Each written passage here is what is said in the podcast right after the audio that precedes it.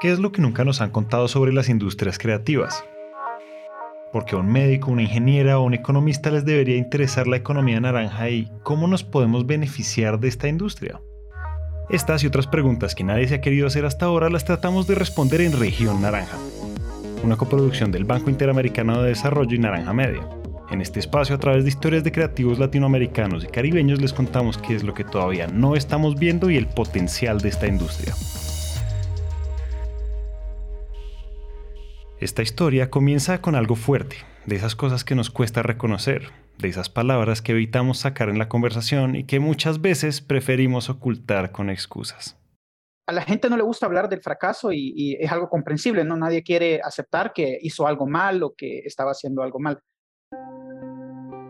Eh, mi socio y yo, mi socio que también es mi esposo y yo teníamos una tienda de eh, venta de computadoras personales, celulares, accesorios para computadoras celulares y también brindábamos servicio de reparación de, de celulares y de computadoras pero en medio se nos atravesó una crisis política en el país que hizo que la empresa pues comenzara a irle un poco mal porque como sabrán no sé cómo es en su país pero generalmente después de una crisis política específicamente un golpe de estado que fue lo que sucedió aquí en Honduras pues se rompe el orden constitucional y como consecuencia también pues viene una crisis convulsión social y una crisis económica. Y pues ahí empezaron a ir las cosas no muy bien Después fuimos víctimas de la delincuencia, eh, nos asaltaron, fue, un episodio muy complicado, muy triste porque entraron personas, nos amarraron, se robaron absolutamente todo, la empresa no estaba asegurada porque aquí en Honduras no existe esa cultura de, pues, de asegurar las cosas. Nosotros, entre otras cosas, cometimos muchos errores y factores dentro de nuestras manos y fuera de nuestras manos nos obligaron a, a cerrar la empresa, quebramos, fracasamos. Y a raíz de que la empresa quebró empezamos a generar una lluvia de ideas para preguntarnos qué íbamos a hacer ahora, porque la empresa quebraba, pero no solo es que, ah, no fue súper mal y fracasamos, o sea, no, era que fracasaba y quedábamos con una deuda casi millonaria, con una deuda como de 30 mil dólares aproximadamente. Yo me imagino que esto les puede sonar un poco raro, pero si viéramos la historia de esta pareja, de Carla Guandique y de Homero Rojas como si fuera un videojuego, podríamos decir que es un juego que empieza al revés. O sea, empieza por el nivel más difícil de todos, en esa parte del juego en la que tenemos que enfrentarnos al monstruo o al dragón que está lanzando fuego. Para que nos metamos más en el escenario y ustedes dimensionen la situación, hagan de cuenta que estamos en el último nivel de Mario Bros. Cuando Mario se enfrenta contra Bowser, su antagonista. Quedan pocos segundos y solo tenemos una vida. Entonces Homero y Carla no podían perder ni un segundo más. La primera opción era apostarle a lo que más sabían. Decidieron montar una empresa de importaciones. En tiempo récord hicieron un catálogo de servicios y hasta un logo, pero todo se derrumbó en una semana. Literalmente se les acabó la gasolina. Recuerden, tenían una deuda inmensa y con eso aumentaría aún más, así que no les quedó de otra que apostar por la segunda opción. Y la segunda opción era, escuchen bien, un hobby. Sí, un hobby. Los videojuegos. Así que pivoteamos y decidimos hacer juegos, primero porque descubrimos cuando vendíamos celulares que ese era un, mercado, un mercado emergente con una gran oportunidad. Eh, él había sido siempre muy, muy fanático de la tecnología y entonces él me dijo, ¿y si hacemos videojuegos? Y mi acercamiento con la tecnología no fue eh, como a temprana edad. Yo soy de una, yo no soy de, yo vivo aquí en la capital, pero yo soy de, de otra ciudad, no soy de acá. Entonces, eh, el acceso a la tecnología era un poco distinto que acá, o sea, no existía como, como el Internet llegó un poco más tarde a mí, las computadoras llegaron un poco más tarde. Entonces, no voy a negar que al principio sí me pareció una idea un poco, pues, entre descabellada, no quise decir de qué hablas, pero sí me pareció una idea un poco descabellada, y los dos estudiamos derecho, o sea, los dos somos abogados, o sea, que nada que ver. Recién salió el iPhone en esa época y ahí fue donde apuntamos nuestro primer proyecto, hacer un juego para iPhone. Les hablamos de una época en la que el encuentro de diferentes tecnologías como el Internet y el iPhone ya permitían que más personas pudieran crear sus propios contenidos y difundirlos. a ver, veámoslo mejor con un ejemplo. Pensemos en la producción musical. La popularización de plataformas como YouTube permitieron que cada vez más personas produjeran su propia música y la difundieran sin la necesidad de esperar a que llegara a una gran casa disquera o que la reprodujeran en la emisora local. La tendencia apuntaba a lo que estamos viviendo hoy. a que esos dispositivos se volvieran por precio, comodidad y uso cada vez más accesibles con lo que más personas podrían entrar al juego. Y más allá de la democratización de la tecnología y la creación de contenidos, aquí viene un tema que es muy importante en esta historia, y es que les estamos hablando de algo más que un juego. En realidad les estamos hablando de un mercado que recién surgía. Escuchen bien, les hablamos del 2011, cuando el iPhone llevaba unos 3 años de haber llegado a América Latina. En ese momento, según las cifras del portal Estatista, había unos 90.000 videojuegos en la tienda de Apple. Mientras que si alguien quiere entrar en ese mercado en 2022 debe competir con más de un millón de juegos. Entonces Homero y Carla se lanzaron. Comenzaron con el primer prototipo de un videojuego que se basaba en un juego que Homero tenía con su sobrina él le contaba a su sobrino un cuento de una historia como de terror de Tío Gato, así se llamaba la historia de Tío Gato. Entonces la historia iba de que el em, Tío Gato había secuestrado al perro de la casa, algo así, no recuerdo también la historia. El punto es que vos en el juego, el juego, el, no era un juego, pues era un prototipo. Entonces me lo enseñó en el celular y vos te podías desplazar a los diferentes lugares de la casa en donde podía estar escondido el perro, ¿verdad? Donde podía tener secuestrado el tío gato al perro. Básicamente lo que validamos con ese primer prototipo inicial fue que las mecánicas base del, juego que, validamos, que vimos en internet, se podían replicar, se podían realizar, que la programación, los gráficos y toda la parte técnica estaba a nuestro alcance. Y mi reacción fue, oíme, o sea, vamos a vivir de esto, o sea, inmediato. O sea, fue de, vamos a vivir de esto, vamos a hacer juegos. Ese fue el momento específico en el que decidimos con Carla eh, realizar el, el, juego, realizar ese proyecto bueno, digamos que el dragón o el monstruo del nivel más difícil seguía lanzando fuego, pero de alguna manera Carla y Homero se mantenían en pie.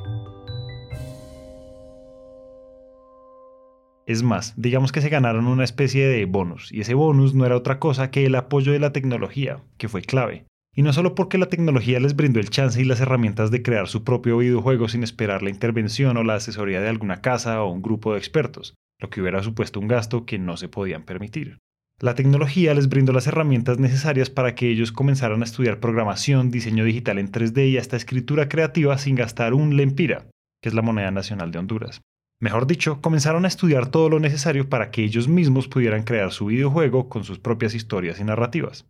En lo único que estábamos pensando era en salir de nuestras deudas y de nuestros problemas. Entonces, de cierto modo, buscamos un camino que fuera algo fácil, por decirlo de algún modo, en el sentido de dónde va a estar ambientada. Entonces queremos ambientar nuestro juego en algo con lo que la gente se identifique. Vamos a ambientar nuestro primer juego en una mansión victoriana, en allá por el Londres de 1890. O sea, todo el mundo sabe pues la, la, historia, o por lo menos la mayoría de personas vemos en la escuela acerca de, de Londres victoriano, de todo lo que sucede alrededor tratando de utilizar también en parte ciertos clichés, un científico loco, ya sabes, la historia de la fuente de la eterna juventud, cosas con las que, la gente ya conoce y se siente familiarizada.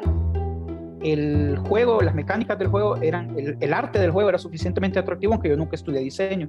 Usamos una pintura que se llama, pintura, una técnica que se llama pintura mate digital, que consiste en básicamente es hacer montajes de fotos con, con Photoshop. Eso es, realmente lo que hicimos, que cada escenario utilizamos fotos gratuitas de internet, de, de estos bancos de, de, imágenes como Shutterstock, pero usamos uno que era gratuito. En aquel entonces no teníamos fondos, no teníamos dinero. Entonces cada una de las escenas de la mansión eran fotos stock retocadas con Photoshop. Y no éramos artistas profesionales, pero logramos gráficos suficientemente atractivos. Con lo que en el 2011 lanzaron en la tienda de Apple su primer juego, al que llamaron El Misterio de la Mansión Carmesí. El juego consiste en que el señor Strange, un científico de dudosa reputación al que la gente del pueblo le atribuye los extraños fenómenos climáticos que se han estado dando debido a sus experimentos poco convencionales, invita a un reportero para mostrarle su más reciente descubrimiento, que va a cambiar el destino de la humanidad para siempre.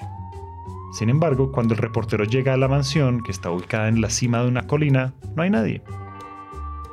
Los jugadores encarnan el rol del reportero, y deben resolver una serie de acertijos que llevarán a aclarar de una vez por todas el misterio de la mansión.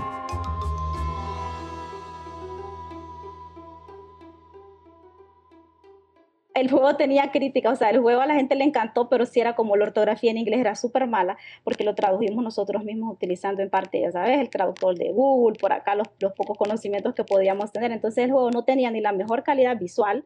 El juego tenía muy mala calidad en un principio. Es lento, es corto, no, lento no es. La, parte técnica sí logramos eh, establecerla bien, Los gráficos no eran perfectos, o sea, era el primer juego que hacíamos de cero, de aprender y todo el proceso y demás. Pero el juego tiene muchos errores, la calidad del juego es, es bastante mala, pero el mercado estaba tan abierto y tan receptivo, por eso es importante que nosotros podamos identificar estos ciclos de oportunidades que sé que se vuelven a dar, el lanzamiento de una nueva tecnología, el lanzamiento de un nuevo tipo de dispositivo, como un smartphone, el Internet de las Cosas, los wearables. Hay ciclos. Nosotros logramos ingresar en el ciclo en el momento adecuado y estábamos en el lugar adecuado. Y con eso pasaron al siguiente nivel. Con ese juego nosotros logramos pagar todas nuestras deudas y logramos establecernos en, el mercado de los juegos para siempre. Logramos posicionarnos y logramos eh, establecer una empresa que al día de hoy existe. Les decimos que es otro nivel porque ya se trata de que nuestros hobbies se conviertan en una empresa, en un negocio, mejor dicho, en nuestro sustento. Algo que de entrada pensaríamos que no tiene mucho sentido en América Latina, si les decimos que esos hobbies son la música, el arte, el cine, la literatura, los videojuegos, asumimos que es como enfrentar un dragón o un monstruo que nos lanza fuego, mientras el reloj corre sin contemplaciones y nos queda una sola vida. Pero pensemos que es algo que puede ser posible y nos metemos en serio en el juego, como hicieron Homero y Carla. Sabemos que formar empresa, y no solo eso, consolidarla requiere de una serie de acciones y compromisos, y uno de ellos es la educación. Homero y Carla continuaron con su formación en diferentes habilidades como la programación, el diseño en 3D y la creación de guiones, lo que les permitió crear otros videojuegos, en los que aumentaron la calidad técnica y las narrativas. Y ya de eso les hablaremos con más detalle en un momento. Lo que queremos resaltar acá es que eso que era un hobby se fue profesionalizando, hasta el punto que Homero y Carla fueron armando y consolidando una empresa llamada Media City Games, que hoy cuenta con 7 empleados. Uno tiene que empezar el marketing, toda la estrategia comercial de su videojuego al mismo tiempo que empieza su videojuego porque los juegos al, final de, todo son un producto, ¿no? Y como todos los productos resuelven un problema, en este caso resuelven el problema del entretenimiento. Nosotros hemos tenido una visión y algo que consideramos también son las habilidades de emprendimiento para desarrollar eh, la industria regionalmente, ¿no? Porque existen muchas iniciativas y eh, ya existen aquí muchas personas. En Honduras y en la región existe mucho talento, pero ese talento si no se puede estructurar y si no se puede canalizar para que o se creen empresas o ese talento encuentre salidas de empleabilidad adecuadas dentro de la industria internacional, entonces ese talento se va a desperdiciar. La oportunidad está ahí, los mercados están ahí y los canales de distribución están ahora abiertos. Si yo hago un juego lo suficientemente bueno, aunque mi equipo sea pequeño, aunque lo voy a lograr, pero eso no quiere decir que sea fácil porque el mercado está altamente saturado y es altamente competitivo. Es posible hacer juegos y tener éxito y tener el éxito a nivel global. La creación de una empresa, más en un sector como el de las industrias creativas y la tecnología, implica el reto de la educación constante. Y sabemos que es un mundo que no deja de actualizarse, que incorpora cada vez más herramientas, lo que lleva a la necesidad de desarrollar siempre nuevas habilidades. Por ejemplo, Homero y Carla lo han asumido con la creación de laboratorios de formación de nuevos talentos, y no solo eso, también han participado en la creación de espacios regionales para compartir conocimientos. Hace poco tuvimos, tuve la oportunidad de organizar junto con el Banco Interamericano de Desarrollo y el Centro Cultural de España de aquí de Honduras, el de Guatemala y el de El Salvador, un evento que se llamó Tecnológica Mujeres Centroamericanas en Videojuegos. Y sí, o sea, fue impresionante porque vinieron mujeres desarrolladoras de juegos de Argentina, de El Salvador, de Guatemala, y, fue un encuentro súper bonito y súper lindo y pude también ver de primera mano cómo está la industria a nivel centroamericano. Una industria a la que cada vez entran más personas, ya no como un hobby o un trabajo temporal, mientras se busca uno en una carrera que nuestros padres dirían que es seria, sino como la opción seria real de una carrera, que es lo que podemos ver en la historia de Dariela, la hermana de Carla. Hola, yo soy Dariela Bock, soy artista 3D, eh, me, desempeño en el mundo de los videojuegos, tengo cuatro o tres años en esta industria. Dariela a los 17 años se enfrentó a esa pregunta que tanto nos suele atormentar bueno, ¿qué vas a estudiar? Mi mamá quería que me dedicara a, eh, algo, de salud, quería que mi, madre siempre pensó que podía ser una doctora, odontóloga, eso es lo que mi mamá quería, pero realmente yo no sabía qué hacer con mi vida, yo realmente no sabía qué es lo que quería y dije, bueno, me voy a tomar un año para, para, para ver cuáles son mis, mis, opciones, qué opción tengo para estudiar para el examen de admisión y así fue como Como encontré con mi hermana Carla, me dijo, bueno, te puedo, puedes venir, puedes ver si te gusta, puedes intentarlo, si no te gusta no hay problema, puedes seguir buscando qué es lo que te apasiona, qué es a lo que te querés eh, dedicar. Y sí sentí el apoyo de, todo, eh, de todos. Los que me enseñaron fueron hombres, fueron tres chavos, Homero, Carlos y Antonio tuve tres, cuatro, tres clases y con eso despegué yo, despegué, no, sola, pero realmente solo ocupé de ese eh, pequeño empujón para, para seguir con, con, el modelado 3D y así comencé y así cada día, esto necesita que cada día esté estudiando cosas nuevas, cada día me esté, cada día esté tomando nuevos cursos para aprender, para estar al, tanto de las, de las nuevas, de lo nuevo que se necesita para la industria y en la, para la industria de los videojuegos. Y Ariela es una persona bastante tímida. Ella misma dice que le da más pena decir que sí a un espacio de conversación que negarse. Su trabajo suele ser solitario, pero el encuentro de mujeres en videojuegos fue una excepción antes de ese evento para mujeres en, el gaming, nunca había tenido, eh, había tenido la oportunidad de platicar con otras mujeres que se dedicaran a la industria. había mujeres que se dedicaban, que eran programadoras, otras artistas, otras que se encargan más del guion del juego. Nunca había tenido la oportunidad de, como les decía ella, me puse bien sentimental en ese evento porque nunca había tenido la oportunidad de compartir con personas que se dedicaran a, a lo mismo que yo me, que no lo que me desenvuelvo el día a día.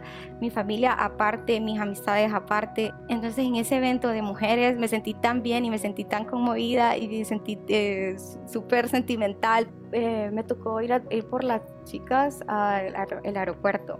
Y cuando empezaron a hablar de cosas tan técnicas, con lo que les estaba diciendo a ustedes en el momento, y cuando yo empecé a hablar de cosas técnicas y que todas me entendían y todas, sí, es cierto, mira, pero puedes hacer tal cosa eso me conmovió mucho y realmente eh, me sentí que era parte de ese mundo. Por lo menos ya hice contacto con mujeres de, eh, Centroamérica que me encantaron, que realmente quedé fascinada con las buenas vibras que tienen las chavas de, Guatemala, El Salvador, Costa Rica. Quedé encantada con una chava de Costa Rica, María Ángel. Es que cada vez que hablo con ella le digo, María Ángel, te extraño. Solo estuve como una semana con ella y yo, María Ángel, te extraño.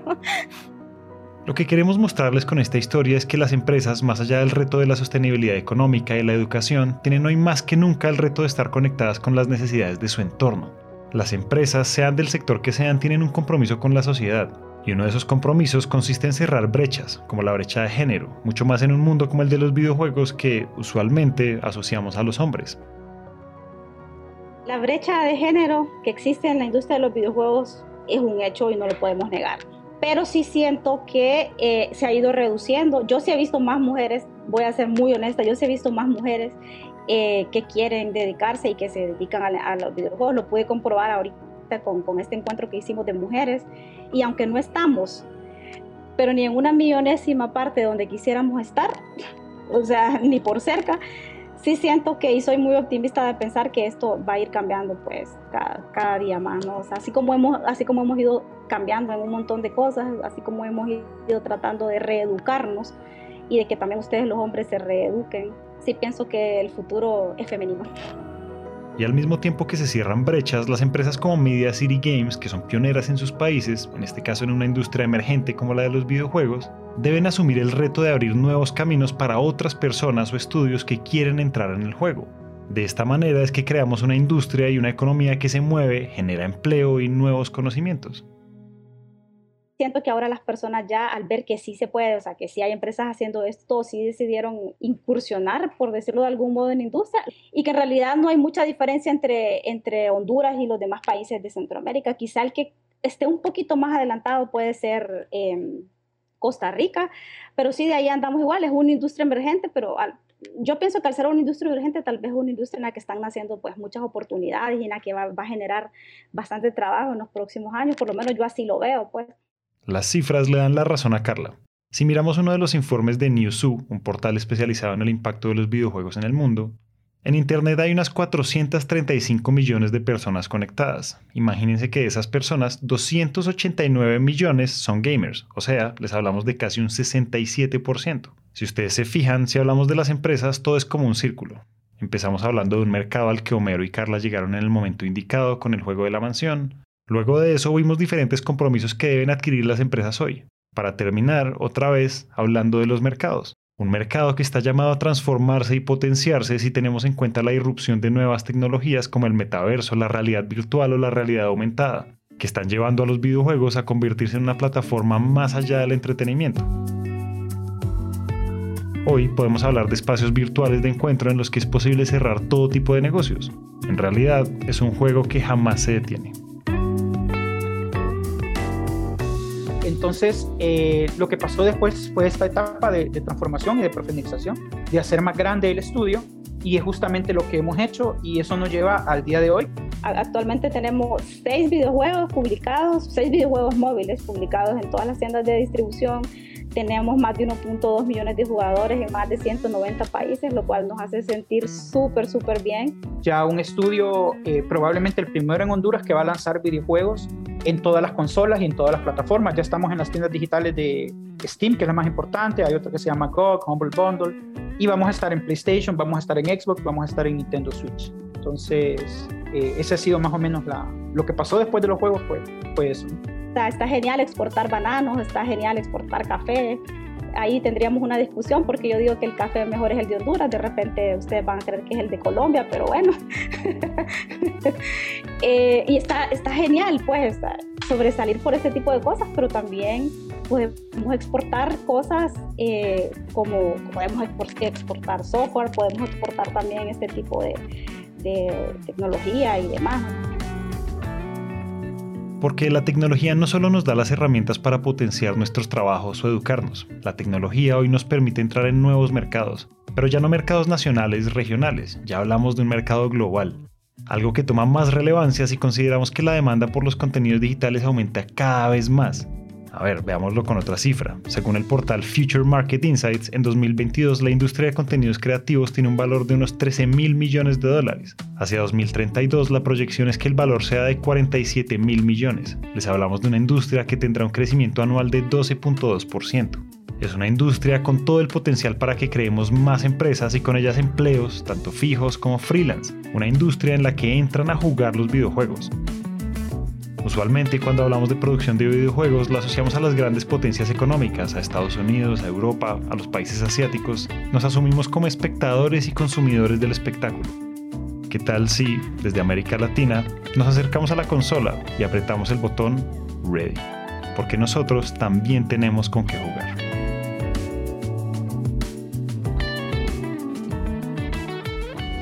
Gracias a todos por escuchar. Esperamos que hayan aprendido algo nuevo sobre todas esas cosas que están pasando entre nosotros. Y si piensan que nuestras industrias creativas necesitan más visibilidad, compartan este show y hagamos que este mensaje llegue a todas partes.